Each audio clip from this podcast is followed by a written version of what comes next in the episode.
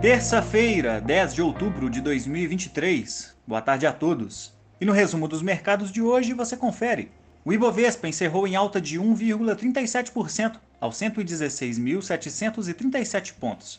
A pesquisa mensal industrial de agosto apontou o crescimento da produção em 11 dos 18 locais pesquisados, avançando 0,5% na média nacional na comparação com o mesmo mês do ano anterior, melhor resultado desde 2020. Como outros destaques, as ações da Vamos subiram 5,05%, após anunciar um novo programa de recompra de ações para adquirir até 8% do total de ações em negociação, com o objetivo de maximização de valor ao acionista sem redução do capital social. Já as ações da Vulcabras avançaram 7,37%. A companhia aprovou o pagamento de mais de 98 milhões de reais em dividendos intermediários, num valor de 40 centavos por ação que será pago à base acionária de 13 de outubro. O dólar à vista, às 17 horas, estava cotado a R$ 5,06, em queda de 1,44%.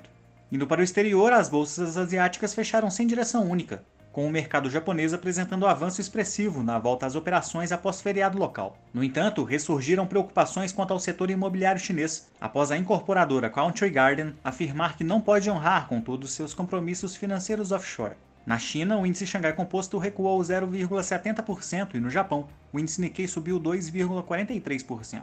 As bolsas europeias apresentaram avanços firmes após o arrefecimento do preço do petróleo no mercado internacional, commodity que havia experimentado uma pressão na abertura da semana em função dos conflitos no Oriente Médio.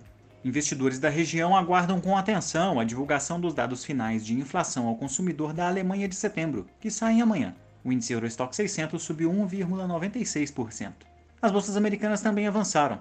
Em volta de feriado, o rendimento dos Treasuries sofreram fortes recuos, repercutindo declarações de dirigentes do Federal Reserve de que pode não ser necessária uma nova elevação de juros por parte da autoridade monetária, mesmo em meio aos conflitos geopolíticos.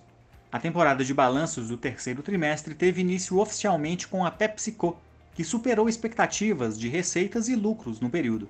O Nasdaq teve alta de 0,58%, o S&P 500 subiu 0,52% e o Dow Jones avançou 0,40%. Somos do time de estratégia de investimentos do BB e diariamente estaremos aqui para passar o resumo dos mercados. Uma ótima noite a todos e até a próxima.